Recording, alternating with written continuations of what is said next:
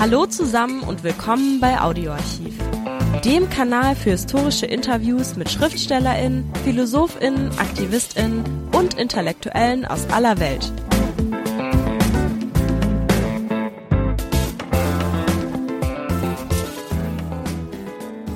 Hallo, das Gespräch mit dem Islamwissenschaftler Peter Heine beleuchtet einen besonderen Aspekt der Einwanderung nach Deutschland nämlich die Religion der Flüchtlinge um Migrantinnen. In diesem Fall die Religion des Islam.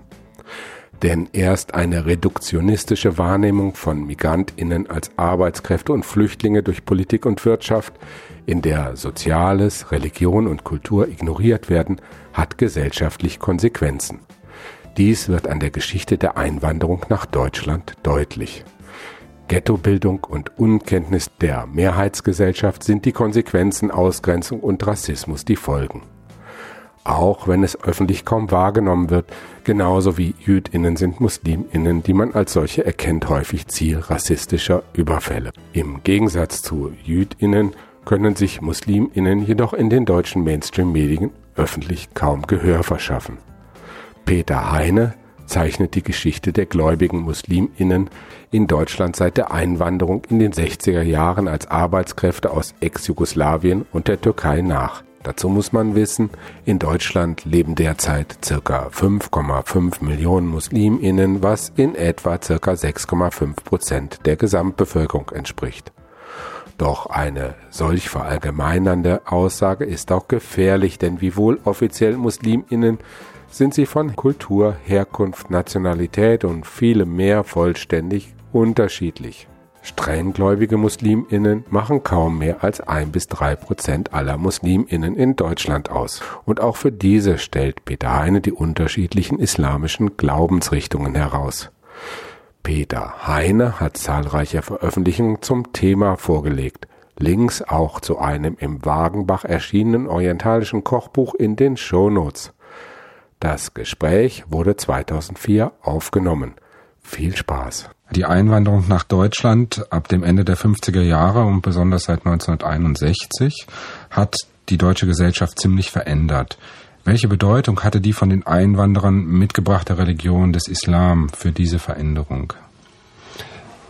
Man muss es unter zwei Gesichtspunkten sehen. Einerseits für die Migranten selber, also die Leute, die kamen, und andererseits für die deutsche Gesellschaft. Wenn wir bei den Migranten beginnen, dann muss man feststellen, dass die Muslime, die kamen, zunächst einmal aus Staaten kamen, in denen eine sehr strikte Trennung von Religion und Staat existierte. Nämlich einerseits Jugoslawien, das wird immer vergessen, dass bosnische Muslime, die im Grunde die ersten waren, die kamen. Und zweitens die Türkei, in denen traditionell diese Trennung existierte. Das ist jetzt mittlerweile 40 Jahre her. Hier hat sich einiges verändert. Aber die Muslime, die herkamen, kannten sehr wenig von ihrer Religion. Das muss als erstes festgestellt werden. Was die deutsche Gesellschaft angeht, so muss man eigentlich davon ausgehen, dass das religiöse Moment völlig unterschätzt wurde. Der damalige Beauftragte der Bundesregierung für Ausländer, der frühere Ministerpräsident von Nordrhein-Westfalen, Heinz Kühn, der hat bei Gelegenheit mal gesagt, so wie wir die Polen integriert haben, so werden wir auch die Türken integrieren. Aber es ist nun einfach was anderes, ob jemand als Muslim nach äh, Westfalen kommt beispielsweise oder als Pole, also als Katholik in eine katholische Umgebung. Es sind dieselben Heiligen, es sind dieselben Praktiken, die Sprache ist anders, klar. Aber zu der Zeit, zu der die Polen nach Deutschland kamen, da war Latein auch noch Kirchensprache bei den Katholiken. Also da hat es doch einige Gemeinsamkeiten gegeben, die im muslimischen Kontext einfach nicht da waren. Welche Bedeutung hatte denn diese Religion für die Einwanderer am Beginn in Deutschland? Also zunächst mal wird man sagen müssen, dass Religion wenn sie sich denn dessen bewusst waren, so etwas wie Heimat war. Nicht? Also gehörte mit zu der Vorstellung von dem, was den Migranten ausmachte. Die Migranten sind zu der Zeit ja vor allen Dingen gekommen in der Vorstellung, ein, zwei Jahre zu bleiben und dann wieder zurückzugehen. Also eine große Strukturierung, eine Entwicklung von religiösen Strukturen war nicht das Ziel. Problem war sicherlich, dass die, die fromm waren, Schwierigkeiten hatten, ihre Religion zu leben, ihre Glaubenspflichten zu erfüllen.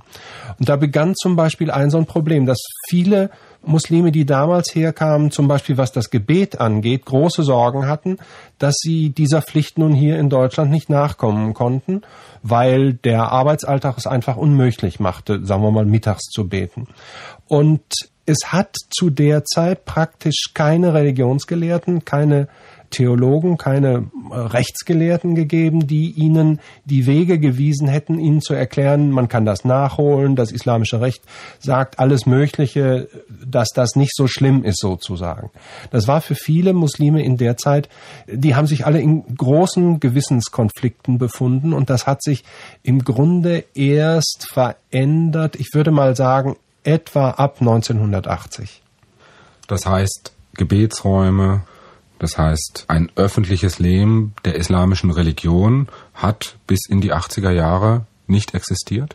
Man kann es so sagen. Es hat eine Reihe von Organisationen gegeben, muslimischen Organisationen, die bemerkenswerterweise in den Herkunftsländern verboten waren. Also klassisches Beispiel sind die verschiedenen Organisationen wie die Gemeinschaft des Said Nursi, die Nurs, Nurculuk, die in der Türkei nicht gestattet sind. Die sind was, damit der Hörer das... Äh das ist eine türkische Gruppierung, die sehr intensiv die Pflege des Koran, und zwar in der arabischen Sprache, fordert und von daher, ich glaube, seit den 50er Jahren in der Türkei verboten war. Das heißt, die haben also hier in Deutschland religiöse Angebote für diese Arbeitsmigranten entwickelt die haben in Anführungsstrichen Moscheen äh, eingerichtet, also im Grunde Lagerhallen oder Garagen oder ähnliches angemietet, in denen dann gebetet werden konnte. Die haben bis zu einem gewissen Teil auch Rechtsberatung im Sinne des islamischen Rechts durchgeführt und so weiter. Und haben damit relativ viel Erfolg gehabt. Das muss man sagen. Denn andere Angebote gab es ja nicht. Und erst darauf und sicherlich auch im Zusammenhang mit dem Erfolg der islamischen Revolution in Iran und all diesen Vorstellungen von Reislamisierung, die vor allen Dingen seit dem Beginn der 80er Jahre dann in Deutschland dann auch in der Öffentlichkeit eine Rolle spielten, ist es dann so gekommen, dass die türkischen Religionsbehörden nach Deutschland offizielle Imame entsandt haben, die hier dann in enger Zusammenarbeit mit äh, den türkischen Behörden, also hier mit den türkischen Konsulaten und der türkischen Botschaft, ein religiöses Angebot entwickelten, das aus der türkischen Sicht jedenfalls dann akzeptabel war. Im Grunde ist diese Reaktion der türkischen staatlichen Stellen eine Konsequenz aus den Angeboten, die die illegalen religiösen Organisationen, muslimischen religiösen Organisationen hier praktizierten. Gehen wir nochmal vor 1979 zurück, wenn wir die iranische Revolution auch in der Wahrnehmung von Islam in Deutschland als Wendepunkt betrachten.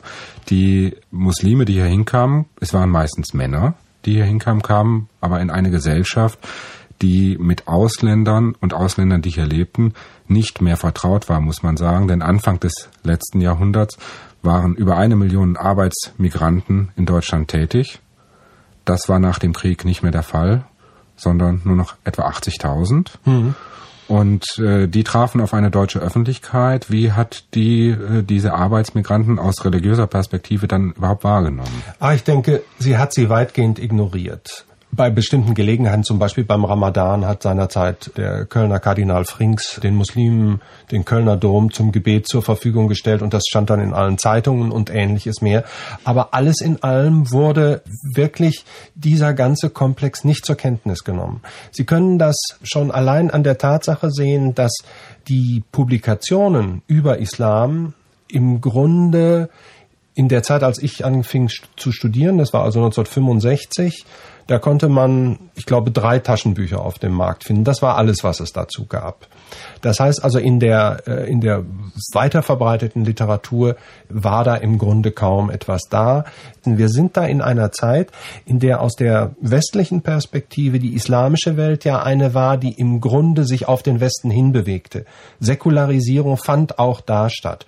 Zentrale Themen oder zentrale Ideologien waren eben Formen von Nationalismus, also ein, ein europäisches Konzept Konzept oder Formen von Sozialismus, ebenfalls ein europäisches Konzept. Und alle sind eigentlich davon ausgegangen, ich kann mich da auch gar nicht ausschließen, dass es eine Entwicklung in der islamischen Welt geben würde hin zu einer Situation, so wie wir sie Mitte der 60er Jahre in Europa kannten. Das heißt, dass da also Leute kamen, die unter Umständen in Anführungsstrichen religiöse Bedürfnisse hatten, wurde einfach ignoriert. 1979 mit der Revolution im Iran änderte sich das. Es änderte sich nicht nur die Wahrnehmung dessen, wie man vom Westen aus die islamische Welt sieht, sondern es änderte sich auch die Wahrnehmung, wie man Muslime hier betrachtet. Interessanterweise durch die Verbindung von Islam und Politik, also die Politisierung des Islams, ist die Wahrnehmung eine Wahrnehmung, die bis heute noch äh, die Sicht auf die Muslime in Deutschland bestimmt?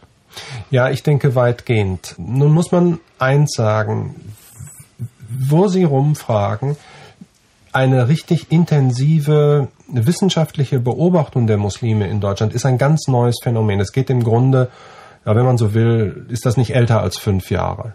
Fünf, acht Jahre vielleicht. Ich kann mich erinnern, ich habe 1982 einmal an einem Sammelband mitgewirkt, der hieß äh, Religion in der Bundesrepublik. Und es war überhaupt nicht einfach, die Herausgeber zu bewegen, auch einen Aufsatz zum Thema Islam in der Bundesrepublik da aufzunehmen, weil der Islam als eine vorübergehende Erscheinung betrachtet wurde und nicht nur die Muslime selber, sondern auch die deutsche Öffentlichkeit ist der Meinung gewesen, dass das nicht von Dauer sein würde. Wie hat sich denn das in den 80er Jahren weiterentwickelt? Die Muslime sind wahrgenommen worden im Verhältnis von Islam, einem politisierten Islam. Mhm. Wie haben sich die Muslime in Deutschland denn entwickelt und dazu verhalten? Also man muss feststellen, dass natürlich auch in der deutschen Öffentlichkeit, in der deutschen Publizistik, sagen wir mal, diese Verbindung von Islam und Politik oder Islam und politischem Anspruch auch auf die hier lebenden Muslime übertragen wurde. Es wurde mit Mal dann festgestellt, dass die hier aktiven Organisationen in ihren Herkunftsländern ganz massive politische Vorstellungen formulierten und die da versuchten durchzusetzen. Deutschland war dann ja in einer etwas späteren Zeit auch so ein bisschen so eine Art Exilland, gerade zum Beispiel für radikale algerische Muslime. Das hat ja eine, eine, große Rolle gespielt.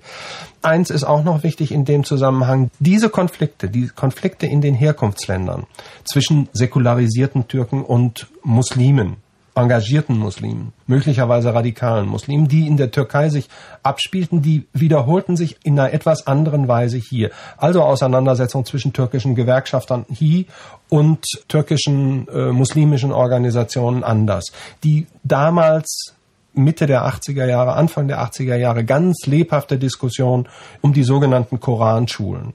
Die ist in dem Zusammenhang häufig als politisches Moment gesehen. Die da Beteiligten, bitte. Das heißt, in den 80er Jahren wurden zahlreiche Koranschulen gegründet mhm. und von deutscher öffentlicher Seite, sowohl von der Politik, aber auch von der Presse und der gesamten Öffentlichkeit sehr kritisch betrachtet. Sehr kritisch betrachtet.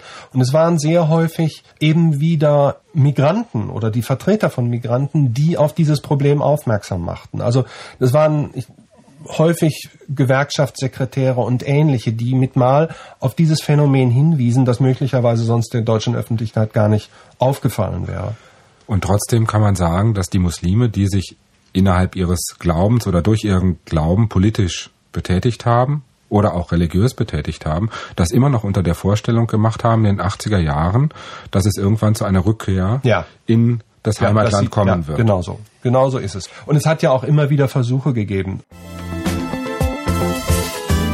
Gleich geht's weiter mit dem Interview. Zuvor noch der kurze Hinweis.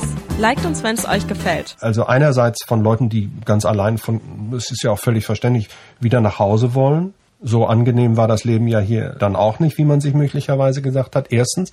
Zweitens mal hat es ja immer wieder, gerade auch Mitte der 80er Jahre, Versuche deutscher Stellen, deutscher Behörden gegeben, irgendeine Form von Rückwanderung zu initiieren. Also dass man ja zum Beispiel da entsprechende Quoten bezahlt hat, Geld bezahlt hat, damit die Leute zurückgingen.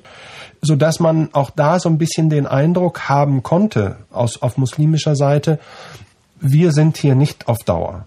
Welche Rolle spielte es denn, dass spätestens seit Ende der 70er Jahre diese muslimischen Migranten, die hier waren, im Rahmen von Familienzusammenführungen plötzlich ihre Frauen und Kinder auch nach Deutschland gebracht haben?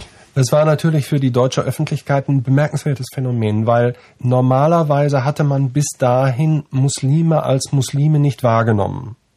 So leicht ist ein Grieche von einem Türken nicht zu unterscheiden. Erstens. Zweitens, die Leute waren ja nicht in der Öffentlichkeit sichtbar, weil sie normalerweise die ganze Zeit arbeiteten und sehr häufig auch noch Überstunden kloppten und so weiter, so dass sie, sagen wir mal, im Straßenbild kaum auffielen. Das veränderte sich dann mit diesen Familienzusammenführungen dadurch, dass man einfach sehen konnte, wenn eine Frau aus Anatolien kam, dass die ein Kopftuch trug, möglicherweise eine Hose und darüber noch einen Rock und darüber noch einen Mantel und so weiter. Das war das eine Moment. Das andere war, wenn Kinder kamen, dann unterlagen die natürlich der deutschen Schulpflicht und waren also mit mal in den Schulen. Und da ist im Grunde sozusagen, sind die ersten Dinge bemerkt worden dass da also sich was veränderte. Merkwürdigerweise oder interessanterweise aber betrachtet nicht unter religiösen Gesichtspunkten, sondern eher unter einem, ja, sagen wir mal, sozialpädagogischen Aspekt. Also wenn Sie die Literatur aus der Zeit betrachten, dann sind das Arbeiten zum Thema, wie lernen türkische Kinder am leichtesten Deutsch? Nicht? Also Türken in der Schule, Türken im Kindergarten, nie Muslime im Kindergarten oder Muslime in der Schule. So dass man auch hier immer noch sagen kann, das religiöse Moment spielt da eigentlich noch keine Rolle. Nur, dass sich eine Veränderung in der Gesellschaft entwickelt hat, das hat sich dann überall feststellen lassen. Versuchen wir nochmal so eine Binnenperspektive der Muslime zu wählen, die ja sagen wir mal, sich in der Zeit ihres Arbeitsaufenthaltes in den ersten 20 Jahren, wo die Arbeitsmigranten hier waren, als Männer mit ihrem Islam arrangiert haben. Jetzt kommen die Frauen und die Kinder nach und plötzlich stellt sich eine ganze Reihe von zusätzlichen Problemen. Wenn man ein religiöser Mensch ist, ein Muslim ist, dann weiß man, dass die religiösen Vorstellungen, die religiösen Regeln eine sehr große Rolle spielen, auch im Familienzusammenleben. War das ein Teil, der dazu beigetragen hat, dass Muslime selber begannen, ihre Rolle neu zu definieren? Ihre Position in der Gesellschaft anders zu sehen? Das ist natürlich ein sehr langsamer Prozess, das muss man immer sagen. Und ich sage nochmal, wie zum Eingang unseres Gesprächs, viele waren sich sozusagen all der komplexen Dinge, die zu einem islamischen Leben gehören, einfach auch gar nicht bewusst. Das mussten die auch alle erst lernen. Sie haben von zwei großen Einwanderungswellen ja. aus mhm. Jugoslawien mhm. und aus der Türkei ja. gesprochen, sich das auch unterschiedlich entwickelt hat. Äh, das ist das eine. Das zweite ist, das sind ja auch unterschiedliche Traditionen in dem ganzen Zusammenhang. Das ist auch wieder so ein Punkt. Wir reden hier immer von den Muslimen, aber wir haben hier in Deutschland als Arbeitsmigranten die großen Gruppen der türkischen Muslime, wobei man dann wieder unterscheiden muss zwischen Türken und Kurden. Wir haben die Bosnier, wir haben die verschiedenen nordafrikanischen Gruppen. Also sehr unterschiedliche. Und dann kommt dazu noch die große Gruppe der Migranten oder der Asylanten aus den ganzen Bürgerkriegsgebieten. Es fing mit dem Libanon an, verstärkt dann auch Palästinenser, Afghanen, Pakistanis und so weiter. Also sehr viele unterschiedliche Gruppen. Wir haben hier in, in Berlin an die 60 Moscheen, über 60 Moscheen zurzeit. Und da kann man sagen, dass natürlich die Mehrzahl der Moscheen Gemeinden türkisch dominiert sind, aber man kann auf der anderen Seite sagen, dass es fast kein islamisches Land auf der Welt gibt, das nicht auch hier sozusagen mit einer Moschee vertreten ist.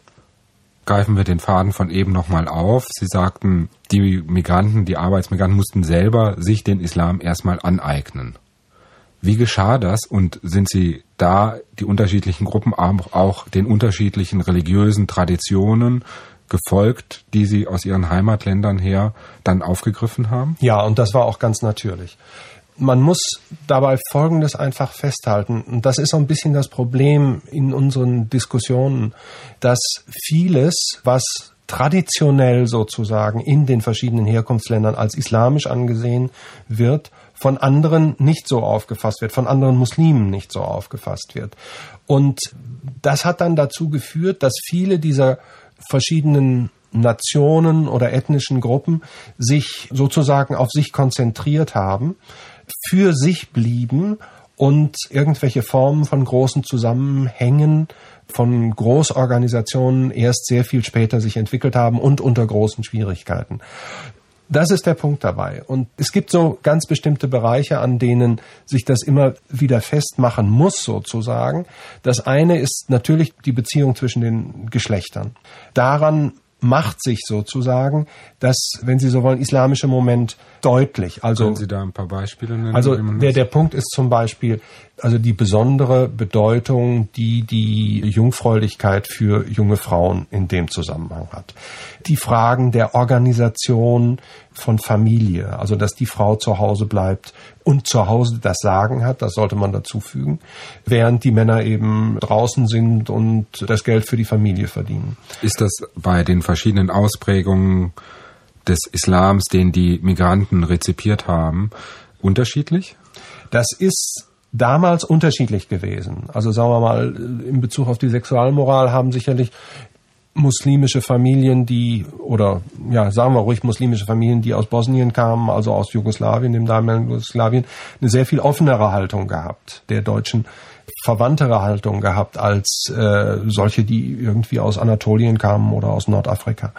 Aber hier haben sich Veränderungen ergeben in den, in den letzten Jahren. Das muss man nun hier auch deutlich Welche sehen. Veränderungen sind das? Ist Also das eine einfach- Vereinheitlichung? Ja, da, da ist eine Vereinheitlichung sicher, hat sich da entwickelt. Es gibt aber andere Dinge, die immer noch eine große Rolle spielen. Also zum Beispiel der Islam kennt und viele orthodoxe Muslime werden dem jetzt nicht zustimmen, aber der Islam hat eine Form von Heiligenverehrung. Die Heiligen sind lokale Heiligen oder regionale Heilige. Also da besondere Beziehungen aufzubauen. Dann eins, was wir häufig vergessen, aus meiner Sicht die wichtigste Form des Islam insgesamt in der Welt ist sicherlich die des mystischen Islams, also des Sufitums. Und auch so etwas gibt es schon sehr lange und sehr intensiv hier bei uns. Und nun sind diese Sufi-Organisationen in viele Unterabteilungen mit lokaler und regionaler Bedeutung aufgesplittert und die Migranten, die hierher kamen, haben das selbstverständlich auch mitgebracht. Also haben wir hier schon sehr unterschiedliche Ausprägungen von dem, was man als Islam verstehen könnte.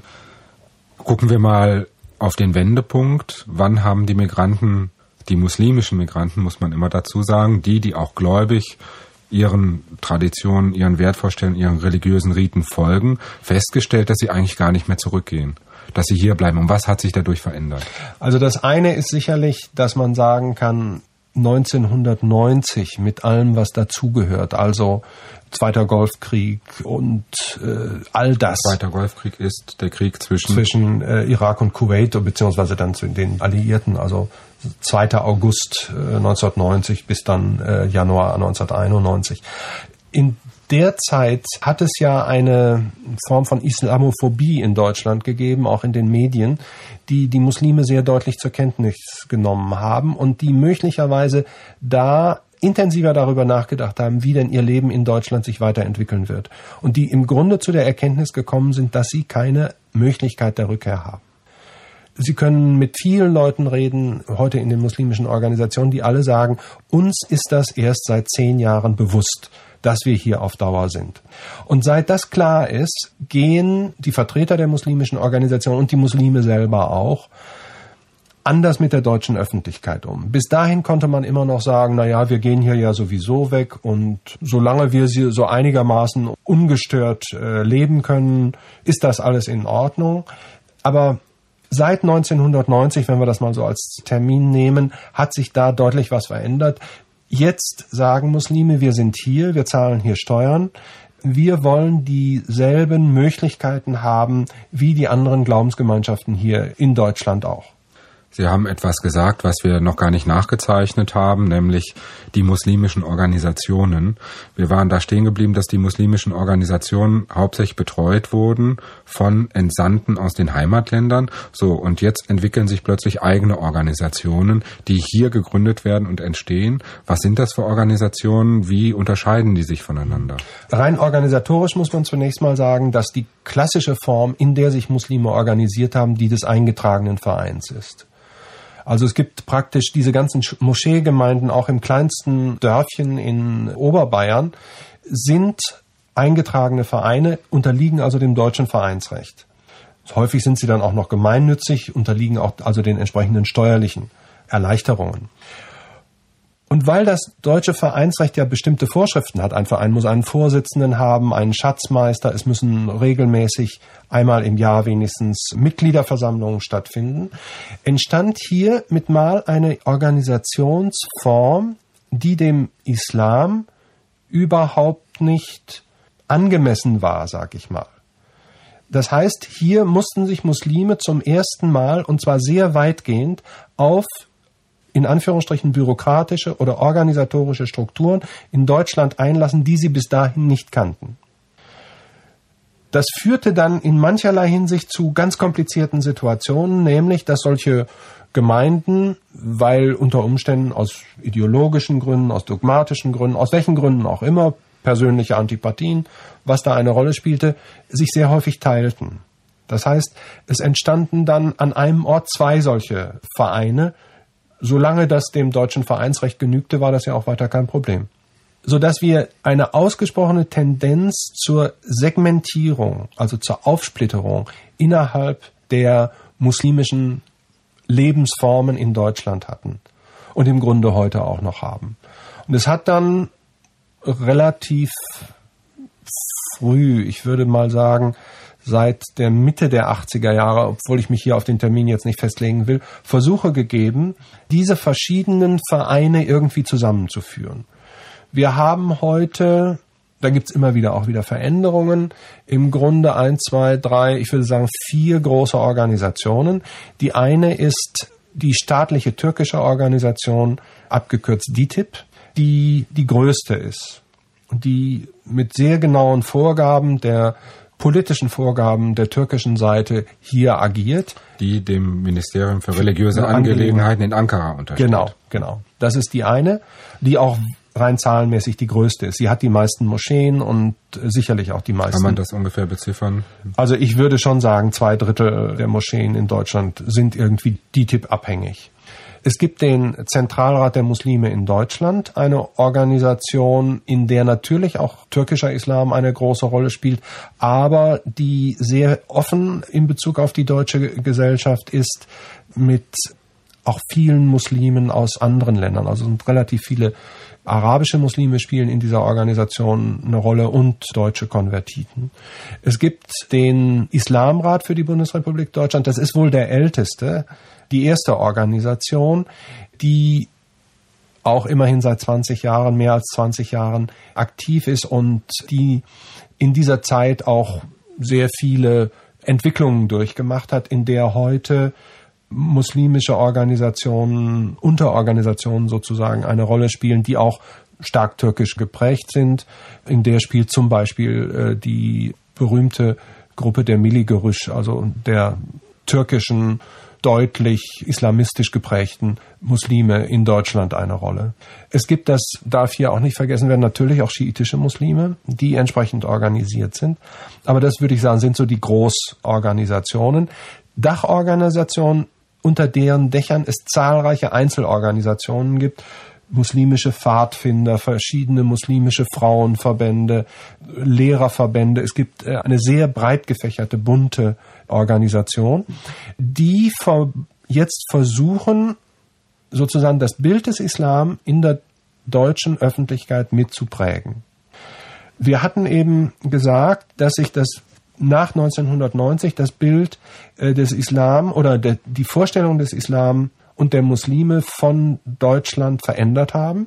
Dahingehend, dass zum Beispiel jetzt nicht mehr Moscheen in Hinterhöfen existieren, sondern dass nun diese Großorganisationen, die das auch konnten, finanziell in der Lage dazu sind und sozusagen auch vom Know-how äh, der äh, führenden Leute in diesen Organisationen intellektuell, administrativ dazu in der Lage sind, jetzt den Islam anders darzustellen, der Gestalt, dass zum Beispiel gesagt wird, wir wollen jetzt eine große zentrale Moschee, und zwar so, wie wir uns Moscheen vorstellen, also mit Kuppelbau und Minaretts, hier in dieser oder jener deutschen Stadt haben.